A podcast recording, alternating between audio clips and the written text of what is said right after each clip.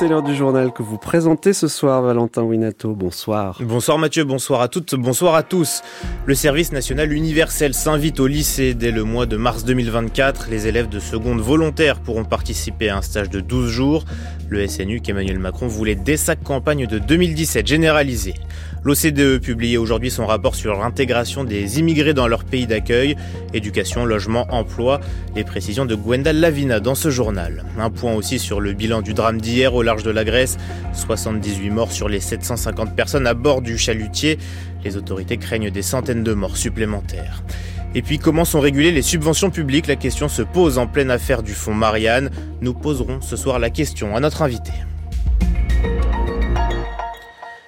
Une nouvelle étape sur la voie de la généralisation. Le SNU, Service National Universel, s'installe dans les lycées en mars 2024.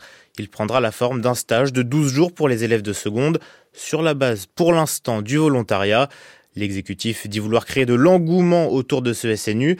Et pour cela, eh bien, le dispositif axe ses actions sur la cohésion et la rencontre, Gabin Boquet. Ils étaient 32 000 jeunes en uniforme à avoir participé à ce séjour de cohésion en 2022. Durant ces deux semaines, ils ont la possibilité de s'initier ou de se perfectionner sur des thèmes variés, par exemple sur l'écologie, les questions de démocratie et de citoyenneté, ou encore sur la finance. Le dispositif est porté par la secrétaire d'État Sarah El Haïri. Elle travaille depuis plusieurs mois à étendre le programme au plus grand nombre. Mon objectif, c'est de créer un engouement pour que notre jeunesse, lui donne les moyens euh, de, répondre aux défis euh, de son époque, la cohésion, euh, la transition euh, écologique, en apprenant les gestes à avoir en cas de, canicule, en cas de sécheresse, mais aussi en vivant pour la première fois eh bien, une mobilité, sortir de son département, euh, dormir avec d'autres jeunes qu'on ne connaît pas. C'est surtout une aventure unique pour eux. Une aventure qui mobilise aujourd'hui 9000 encadrants, dont 3000 volontaires de l'éducation nationale. Mais nombre des enseignants n'adhèrent pas à ce programme. La raison principale qu'il pourrait bouleverser l'organisation des établissements. Jérôme Fournier, le secrétaire national des syndicats enseignants déplore que le dispositif soit généralisé pendant le temps d'école. On ne peut pas d'un côté nous dire euh, que l'école doit faire ça de plus euh, et s'occuper d'autres choses euh, que la semaine précédente et annoncer qu'on perdra plus d'heures de cours parce que tous les profs seront toujours là et toujours remplacés et en même temps laisser partir les élèves deux semaines complètes comme si deux semaines de cours c'était sans importance quand on est en classe de seconde. Le gouvernement confirme la mise en place d'un statut de référent SNU dans les établissements, un poste qui sera rémunéré dans le cadre du futur pacte, le plan proposé par le ministre de l'Éducation Papendiaï. Gabin Bouquet. Burton en redressement judiciaire. L'enseigne française de prêt-à-porter euh, en procédure de sauvegarde déjà depuis octobre 2022 vient de l'annoncer. Après André, Camailleux, San Marina, Koukaï, Gap France, Burton s'ajoute à cette liste des victimes d'une crise profonde qui touche l'habillement, en cause notamment la crise sanitaire, mais aussi la concurrence de la vente en ligne et du marché de la seconde main. Où est passé l'argent du fonds Marianne? Enquête en cours et les auditions s'enchaînent. Marlène Schiappa hier, Mohamed Sifaoui aujourd'hui, pour découvrir comment ont été utilisés les 2,5 millions et demi d'euros alloués à ce fonds créé juste après l'assassinat de Samuel Paty en 2020. La justice soupçonne un détournement de fonds publics et cette affaire pose la question de la régulation de ces subventions publiques. Ce soir, nous en parlons avec Jean-François Kerléo. Il est vice-président à la recherche de l'Observatoire de l'éthique publique et professeur de droit public à Aix-Marseille. Bonsoir, monsieur Carléo. Bonsoir. Alors, quel est le cadre légal exactement pour distribuer ou répartir de l'argent et des subventions publiques, comme c'était le cas euh, dans l'affaire du fonds Marianne? Le cadre légal, il est défini par plusieurs textes euh, législatifs euh, qui exigent qu'au-dessus d'un certain montant, euh, il est impératif que la personne qui attribue la subvention, c'est-à-dire la personne publique, donc l'État, une collectivité territoriale, conclue une convention avec le bénéficiaire de, de la subvention. Donc, ce qui signifie à contrario que en deçà de la somme, qui normalement est à peu près 23 000 euros, il n'y a pas de, de convention.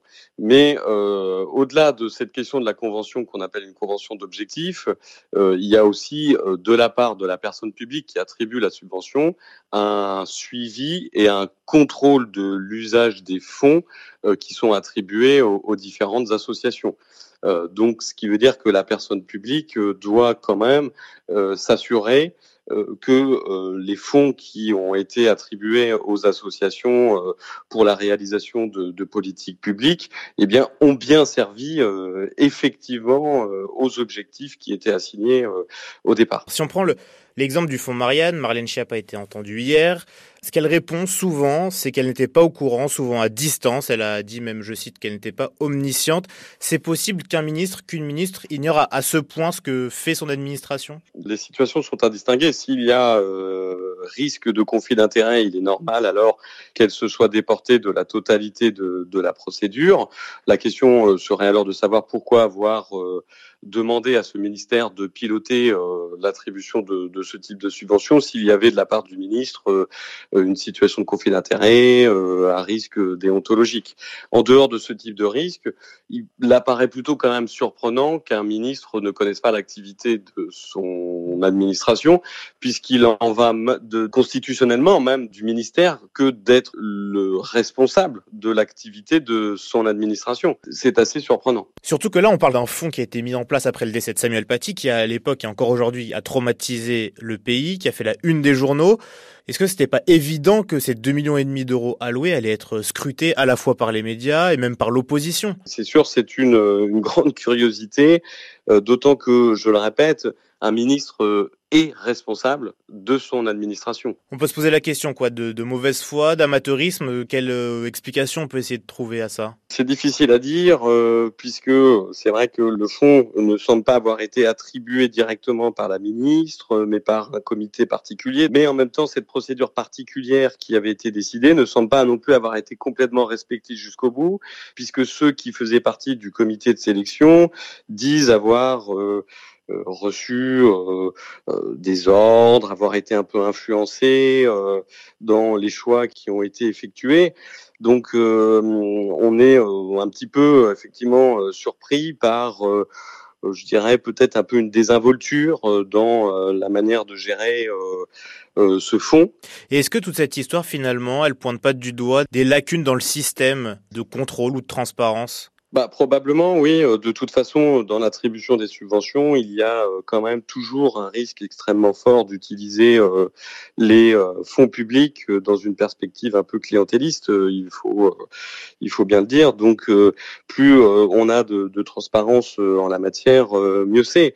Et il est clair que dans l'attribution des fonds, il est dorénavant indispensable de songer à améliorer les mécanismes de, de transparence. Donc, en affectant euh, des services euh, au sein des ministères euh, au contrôle et au suivi de, de l'argent public par les associations qui ont été retenues, puisque là, on voit bien quand même qu'une partie des fonds n'a pas, semble-t-il, servi aux objectifs qui étaient assignés aux subventions, et ce qui est évidemment absolument déplorable si cela se vérifie à terme. Vous parlez de suivi, justement. Il semblerait que pour lutter contre le séparatisme islamiste, hein, le but de ce fonds Marianne, eh bien, certaines associations qui ont touché des fois plus de 300 000 euros n'aient en fait mis en place seulement un site internet et quelques publications assez peu suivies sur les réseaux sociaux. Donc quoi, une fois que les sommes sont versées, il n'y a personne qui vérifie derrière, le suivi n'a pas été fait? Oui, je crois que c'est euh, malheureusement un constat que l'on peut faire euh, assez euh, assez fréquemment au sein de l'État pour la question des subventions comme pour d'autres. il est très rare que l'État contrôle avec vraiment précision, efficacité les prestations qu'il a exigées de la part d'acteurs privés et qu'il demande le remboursement. C'est effectivement assez rare sans doute euh, faute de moyens euh, et de services euh, adaptés pour le faire, mais c'est vrai qu'il est clair qu'on peut vraiment regretter que l'État ne se défende pas un peu plus lui-même vis-à-vis de ceux que pourtant elle aide. Merci beaucoup Jean-François Carléo d'avoir été notre invité ce soir sur France Culture. Je rappelle que vous êtes vice-président à la recherche de l'Observatoire de l'éthique publique. Comment s'intègrent les immigrés dans leur pays d'accueil? C'est la question à laquelle tente de répondre l'OCDE, l'Organisation de coopération et de développement économique. OCDE qui publie aujourd'hui son rapport sur les indicateurs d'intégration des immigrés en 2023. Ces derniers représentent 10% de la population des pays de l'organisation, 140 millions de personnes au total. Cette intégration est mesurée par 83 indicateurs comme l'éducation, le logement ou encore l'emploi. Et sur le marché du travail, justement, Gwenda Lavina, si le taux d'emploi des personnes immigrées progresse, elles font encore face à des difficultés, et cela même si leur niveau d'études augmente. Des progrès considérables ont été accomplis dans ce domaine en dix ans, écrivent l'OCDE et l'UE. Elle l'explique par les politiques d'intégration des pays d'accueil et surtout par un marché du travail plus favorable. Dans l'OCDE, les travailleurs immigrés représentent 13% des actifs occupés en 2021 contre 11% en 2011. Ce rapport de 326 pages s'arrête longuement sur le profil des travailleurs les plus qualifiés. 50% des immigrés arrivés dans l'OCDE en 2020 sont diplômés de l'enseignement supérieur contre 35% il y a 10 ans. Mais les problèmes qu'ils rencontrent dans l'accès à l'emploi sont toujours nombreux, explique Jean-Christophe Dumont, chef de la division migration de l'OCDE. Il y a des obstacles à la transférabilité des, des diplômes et des qualifications. Ces obstacles peuvent être euh, surmontés, mais il faut des politiques publiques euh, qui permettent de le faire. Il y a la question euh, aussi euh, de la connaissance euh, du marché du travail. Il y a aussi évidemment la question des discriminations telles qu'elles sont identifiées par les personnes elles-mêmes qui restent très élevées à des niveaux très élevés en ce qui concerne la France par exemple. Résultat, selon le rapport dans l'Union européenne, 47% des immigrés qualifiés se retrouvent au chômage, inactifs ou dans un emploi pour lequel ils sont surqualifiés. Et peu importe le diplôme, dans l'UE, le taux de chômage des personnes nées à l'étranger reste deux fois plus important que celui des personnes nées dans le pays d'accueil. Les précisions de Gwendal Lavina sur France Culture. Le bilan aussi du drame survenu hier au large de la Grèce, euh, il reste identique, 78 migrants morts noyés dans le naufrage de leur embarcation partie de Libye. Mais l'Organisation internationale pour l'immigration redoute des centaines de morts supplémentaires. Il y avait, selon le gouvernement grec, au moins 750 migrants à bord. Le bateau naufragé voulait éviter la Grèce car à Athènes, eh bien, le gouvernement de droite a mis en place une politique migratoire très restrictive, Frédéric Saïs. Dans la classe politique grecque, émotion, recueillement et dénonciation du rôle des passeurs. Voilà pour ce qui fait consensus. Mais au-delà, la législation de plus en plus restrictive ces dernières années clive la classe politique en pleine campagne des élections législatives qui auront lieu dans dix jours. Le favori, le Premier ministre conservateur sortant Kyriakos Mitsotakis, assume le tour de vis, construction d'une clôture à la frontière terrestre avec la Turquie, tout au nord-est de la Grèce, restriction des demandes d'asile avec l'ouverture de grands centres fermés aux frontières et sur les îles, et puis le gouvernement grec s'en défend, mais il est accusé par des ONG et des enquêtes de presse de pratiquer des refoulements illégaux illégaux de migrants renvoyés vers la Turquie. Le gouvernement répond que la Grèce accueille déjà 120 000 réfugiés pour 11 millions d'habitants et a recueilli 28 000 demandes d'asile en 2021, dernier chiffre disponible. À gauche, Alexis Tsipras dénonce une politique inhumaine, même s'il sait que sa position est relativement impopulaire. D'ailleurs, il n'ose pas aller jusqu'à promettre de démanteler la clôture installée par son adversaire, trop risquée électoralement, comme le confient ses soutiens. Il reste malgré tout un dernier point d'accord dans la classe politique grecque, le manque de soutien de l'Union européenne. Merci Frédéric Saïs. Certains crimes dépassent l'entendement, déclare le procureur fédéral de, Pennsylvanie à propos d'une histoire euh, sordide. Elle nous vient des États-Unis donc, et elle rappelle le scandale du centre euh, du don des corps de l'Université Paris-Descartes à la prestigieuse fac d'Harvard. Le directeur de la morgue de l'école de médecine a été inculpé de trafic d'organes et de restes humains, inculpation également de son épouse. Le couple est accusé d'avoir appartenu à un réseau national qui achetait et vendait des parties de corps humains. Les précisions de Louis Glory. Des visages disséqués vendus 600 dollars, une tête, la numéro 7 selon un mémo, pour 1000 dollars. Voilà certaines des transactions organisées par Cédric Lodge, directeur de la morgue de l'école de médecine de Harvard et par sa femme Denise hier. Tous les deux ont été inculpés par la justice fédérale, notamment pour complicité de vol et transport de biens volés, des organes en l'occurrence et des restes humains prélevés sur des cadavres donnés à la science à des fins de recherche avant leur crémation. Entre 2018 et 2022, le couple aurait fait partie d'un réseau national qui impliquait aussi une morgue de l'Arkansas. Sept personnes sont visées par la justice dans cette affaire. Selon les procureurs, les acheteurs étaient parfois autorisés à sélectionner à Harvard même les parties de corps qu'ils désiraient obtenir. Certains restes ont été expédiés dans une boutique Cat's Creepy Creation les créations effrayantes de Kat, la propriétaire a elle aussi été inculpée.